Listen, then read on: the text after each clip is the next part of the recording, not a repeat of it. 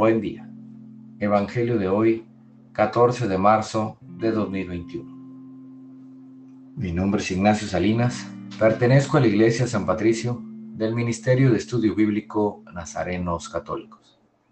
Del Santo Evangelio según San Juan, capítulo 3, versículos del 14 al 21. En aquel tiempo, Jesús dijo a Nicodemo, Así como Moisés levantó la serpiente en el desierto, así tiene que ser levantado el Hijo del Hombre, para que todo el que crea en él tenga vida eterna. Porque tanto amó Dios al mundo, que le entregó a su Hijo único, para que todo el que crea en él no perezca, sino que tenga vida eterna. Porque Dios no envió a su Hijo para condenar al mundo, sino para que el mundo se salvara por él. El que cree en él no será condenado, pero el que no cree ya está condenado, por no haber creído en el Hijo único de Dios.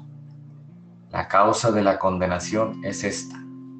Habiendo venido la luz al mundo, los hombres prefirieron las tinieblas a la luz, porque sus obras eran malas.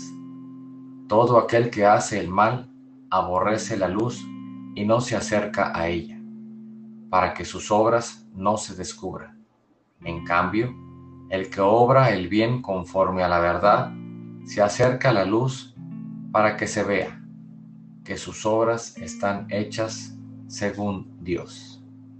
Esta es palabra de Dios. Gloria a ti, Señor Jesús. Reflexionemos.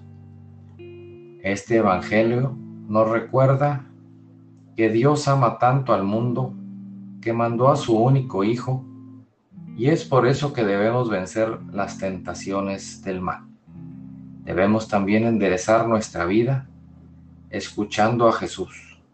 También edifiquemos nuestro templo vivo construyendo nuestra interioridad y tomemos conciencia de que Jesús es la luz del mundo Salgamos de las tinieblas y la mentira. Abracemos la cruz de Cristo y dejémonos envolver en su amor. Ayudemos a vivir al hermano en la luz y en la verdad. Queridos hermanos, tengamos preferencia en Jesús sobre las cosas y sobre las tinieblas. De preferencia, la paz a la violencia. De preferir el ser solidario al egoísmo, de preferir la gracia con Dios al pecado, el amor al odio y el diálogo a la cerrazón.